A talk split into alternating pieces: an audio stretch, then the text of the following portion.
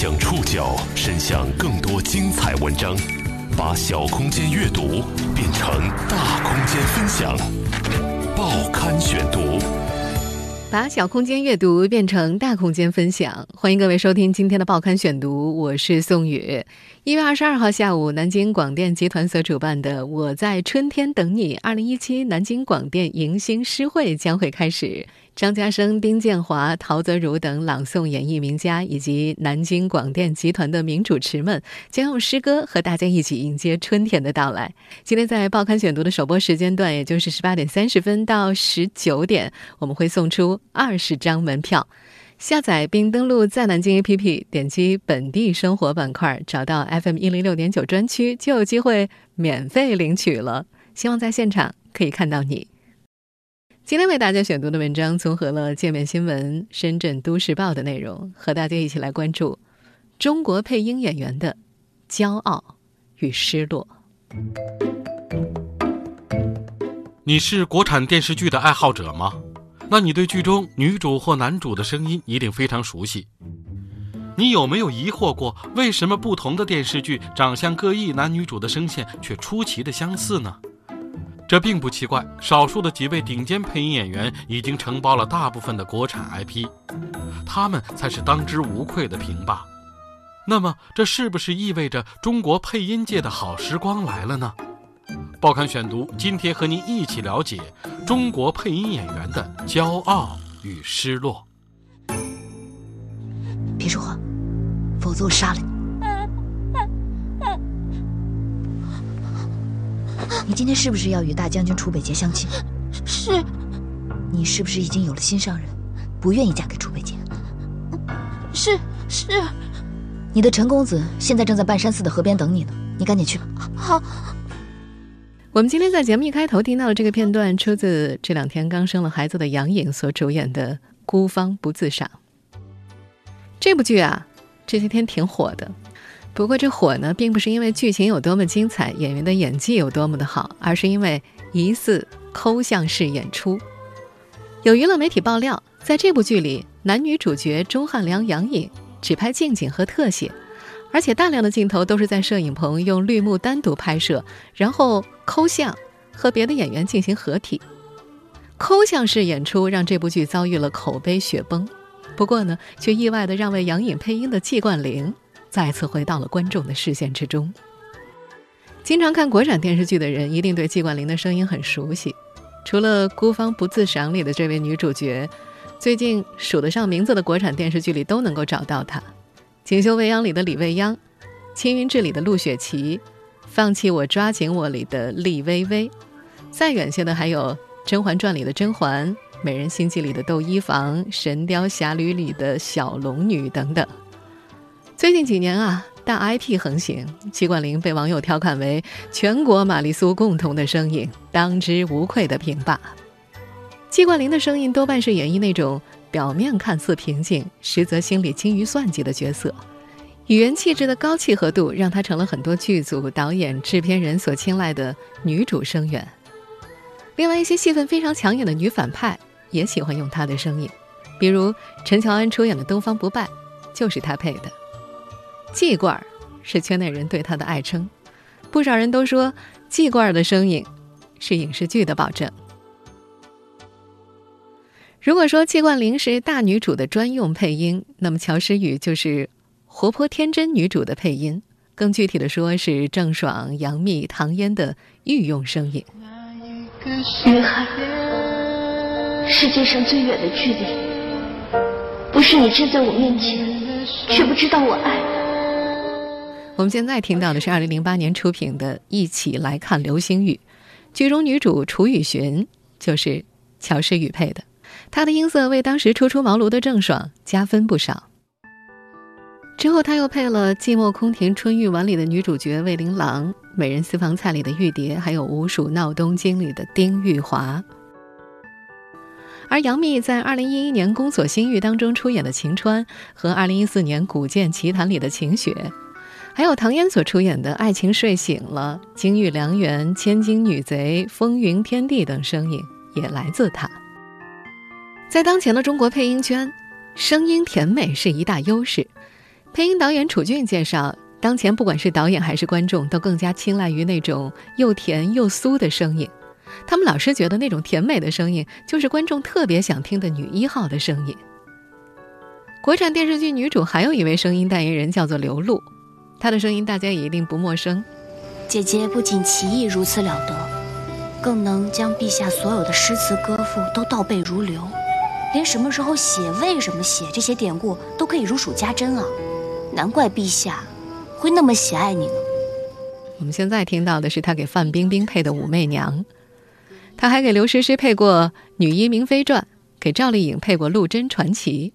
他的嗓音呢比较纯净，适合一些淡雅的女性角色。而国产电视剧当中，男主角的声音主要来自于姜广涛、边疆、张杰。姜广涛的声音呢，又被叫做帅哥音，像一起来看流星雨里的慕容云海，刘恺威所出演的《寂寞空庭春欲晚》、抓住彩虹的男人等等，都是他配的。把你的号码和名字输入进去。这个声音是边疆，他是钟汉良、陈伟霆等人的声源，连自己的中文名字都不会写了。何以笙箫默当中的何以琛。老九门里的张启山，都是他。第三个大 IP 常用的男主声音是张杰，这位配音演员的声音跨度比较大，从《古剑奇谭》里的李易峰到《甄嬛传》里的温太医都能够配。有网友说呀，用以上六个声音排列组合就能够产生各路热门电视剧，比方说季冠霖加边疆等于锦绣未央、笑傲江湖、三生三世十里桃花。乔诗雨加姜广涛等于宫锁心玉，一起来看流星雨，美人无泪；乔诗雨加边疆等于美人私房菜；刘露加张杰等于陆贞传奇；季冠霖加张杰等于王的女人；季冠霖加乔诗雨加姜广涛加边疆再加张杰等于云中歌。受益于 IP 风潮所带来的红利效应，这些配音演员的声音逐渐被大众所熟知。但是因为职业属性的缘故，国内的配音演员一直藏得很深，对于大多数的观众们来说是只闻其声不识其人。季冠霖曾在多次接受采访的时候都表示过，配音演员要把自己隐藏起来，把自己隐藏的越好，工作完成的就越好。国产影视剧为什么需要大量配音？这背后的原因很复杂。可能和拍摄场地声音嘈杂有关，也可能是因为演员的声线与角色不合适，还有演员的档期和配音时间冲突等等。当然，也不排除演员台词功底弱的问题。报刊选读继续播出：中国配音演员的骄傲与失落。随着市场的发展，中国影视产业的制作周期越来越短。季冠霖解释说，即便是演员想给自己的角色配音，很可能到了配音的时候，他又接了别的戏，抽不开身。而且呢，配音这个活儿得有耐心。有些演员本来是想自己配的，但可能在录音棚里待一天就受不了了。另一方面，中国的收音设备也远远没有达到国外的设备水准。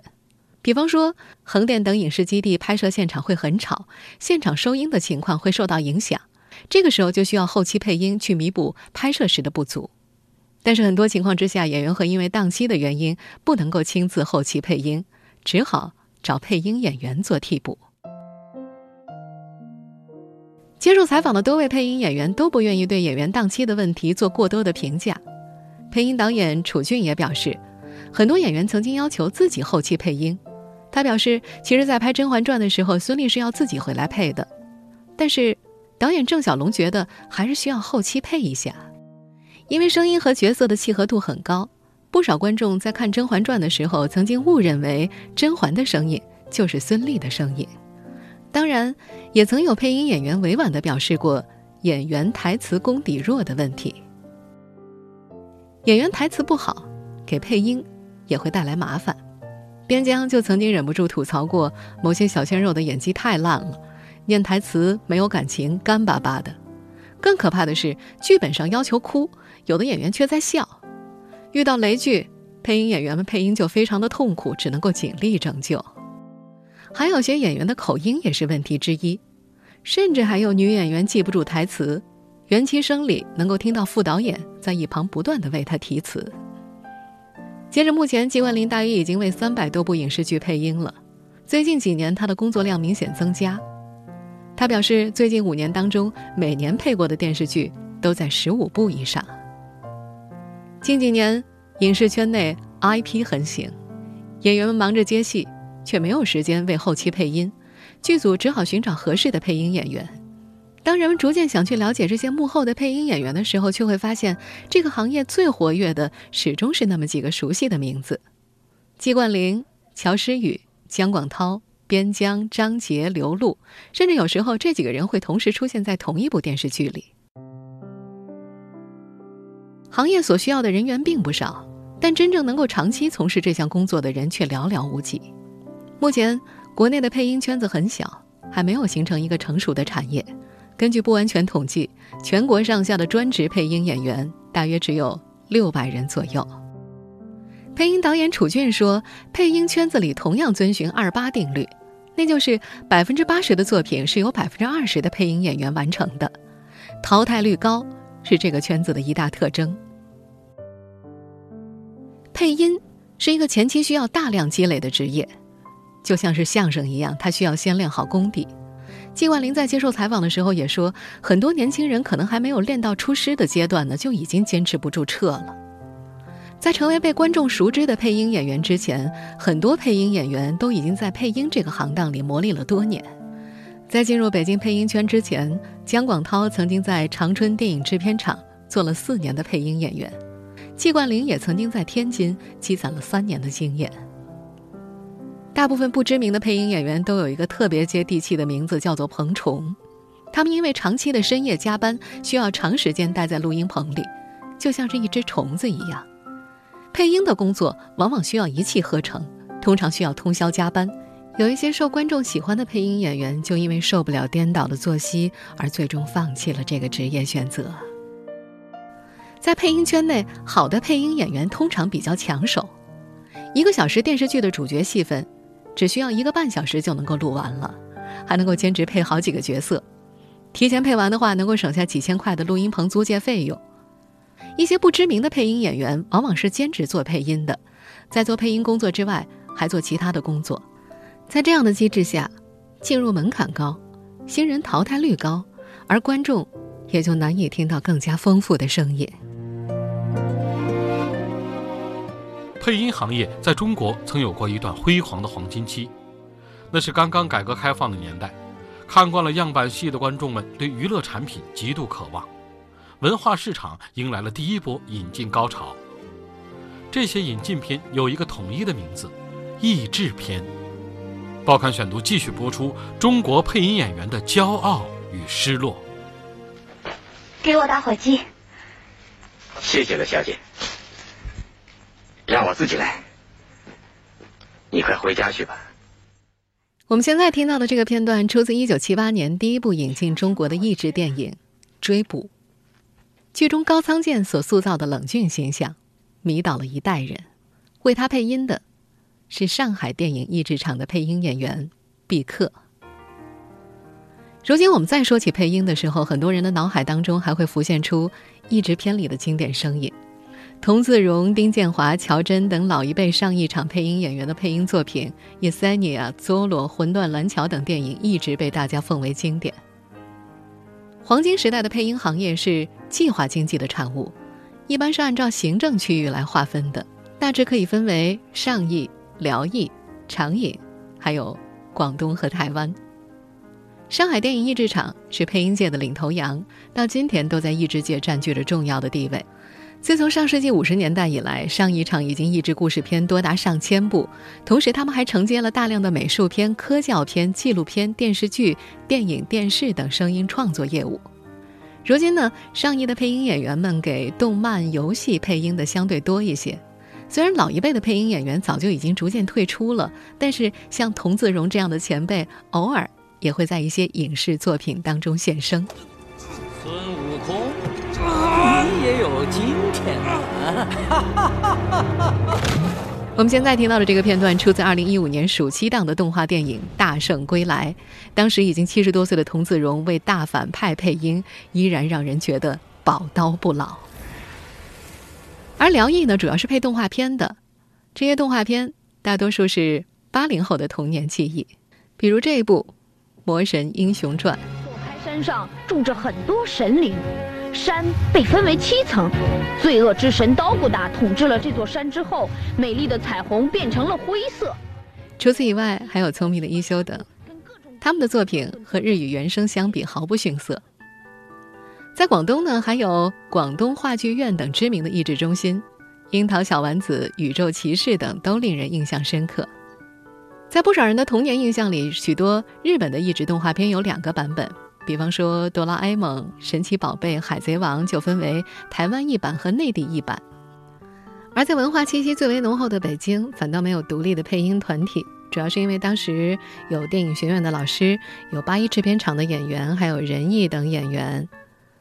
像童年记忆里的董浩叔叔所配的米老鼠啊，金龟子刘纯燕配的机器猫，都能够称得上经典。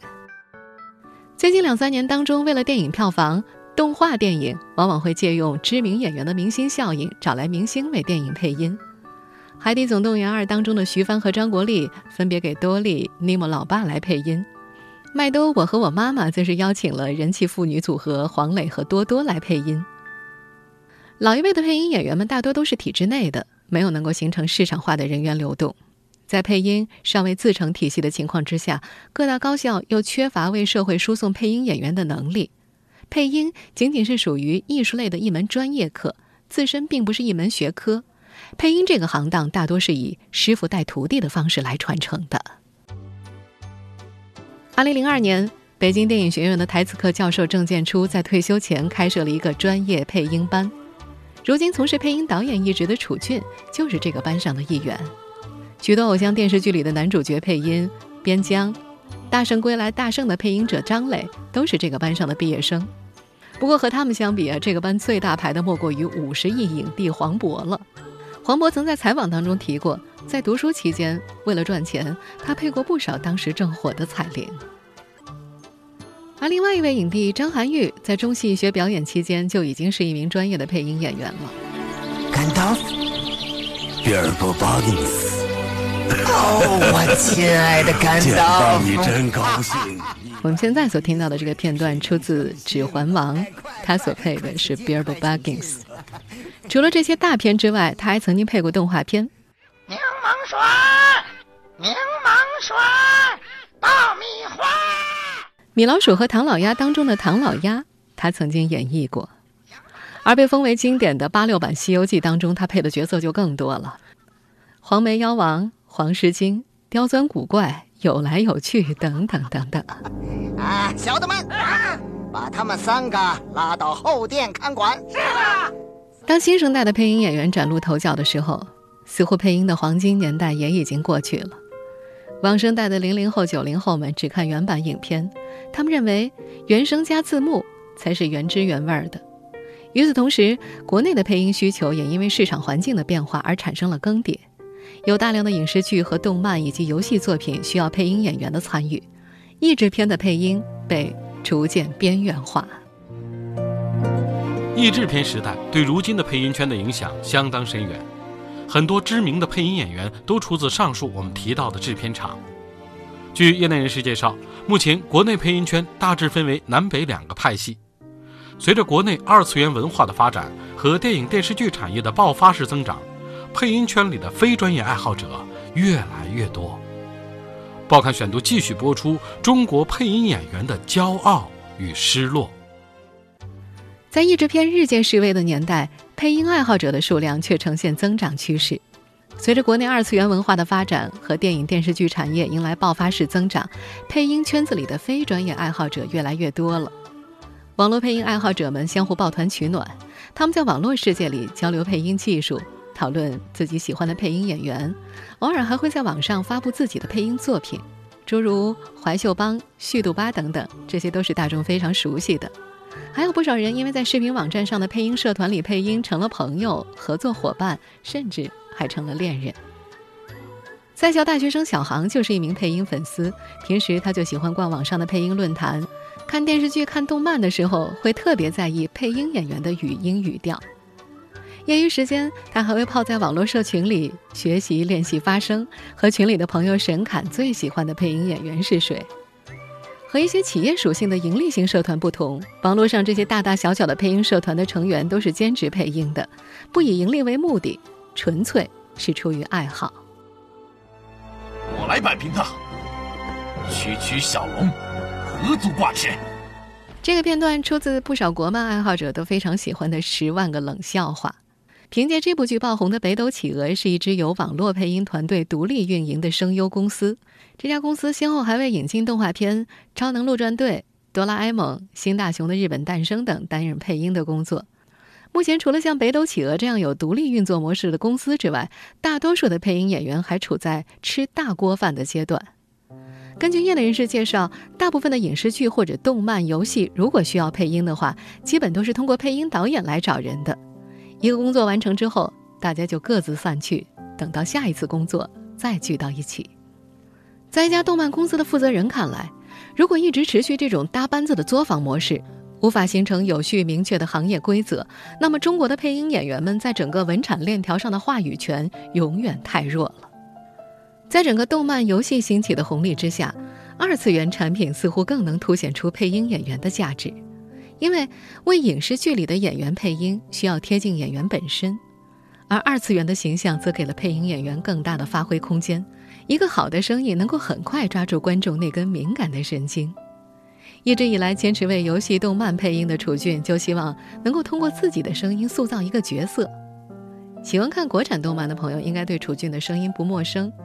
去年口碑不错的《画江湖》系列当中的白无常，就是他配的。明明在你身后站半天了，是你懒得看人家吗？楚俊一直觉得录原创的东西挺好的。在这个行业之内，只有原创的内容才能够掌握话语权。在版权意识越来越强烈的文娱产业，尝试独立开发 IP、生产原创作品，比如广播剧、可视动画等等，都是一些配音公司所推出的内容产品。季冠霖这位影视剧里的角色声音塑造者，如今也有了自己的培训学校，由他本人运营的公众号“冠声学院”，每天会推送一些配音的小知识。姜广涛所创办的光合积木，在给众多影视、动画、游戏配音的同时，还参与有声小说、有声漫画、广播剧等各类有声作品的创作。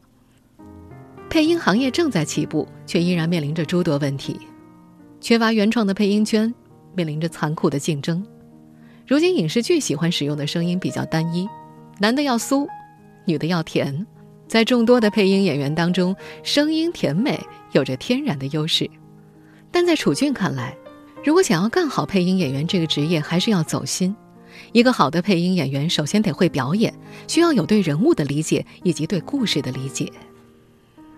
然而，现在国产影视剧的制作周期已经越来越短，集数却越来越多。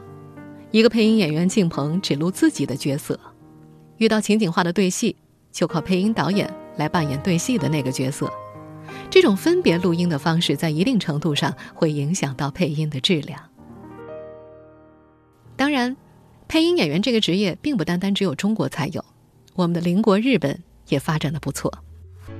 和中国的发展路径类似，上个世纪初，在日本电视产业刚刚兴起的时候，大量国外的电视电影被引进和翻译，翻译的台词同样需要由专人来演绎。在日本，这个职业被叫做声优。到了二十世纪七十年代，随着日本动漫的产业化，在背后做出巨大贡献的声优们也随之形成了产业。八十年代之后，他们逐步从幕后走到了台前，除了配音之外，主持、唱歌等活动也都出现了他们的身影。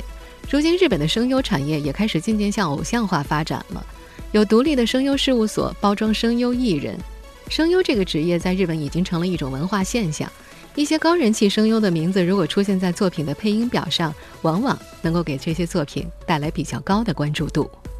另外，和中国的配音演员不同的是，日本声优在做配音的本职工作之外，会参与电视台节目的录制，出自己的唱片。他们和普通艺人并没有什么差异，他们是不为影视剧配音的。日本的影视剧是由演员自己配音，所以声优的偶像化之路更加容易拓展。然而，在中国国内，配音演员一方面要给影视剧的演员们配音，这需要尽量贴近片中主演的声线，不要出彩，也不要再创造；另一方面，他们又需要给动漫和游戏等二次元的角色配音，这就需要标新立异和与众不同。在缺乏系统性孵化、市场化培养的情况之下，中国的配音市场想要独立发展，依然是道阻且长。听众朋友，以上您收听的是《报刊选读》，中国配音演员的骄傲与失落。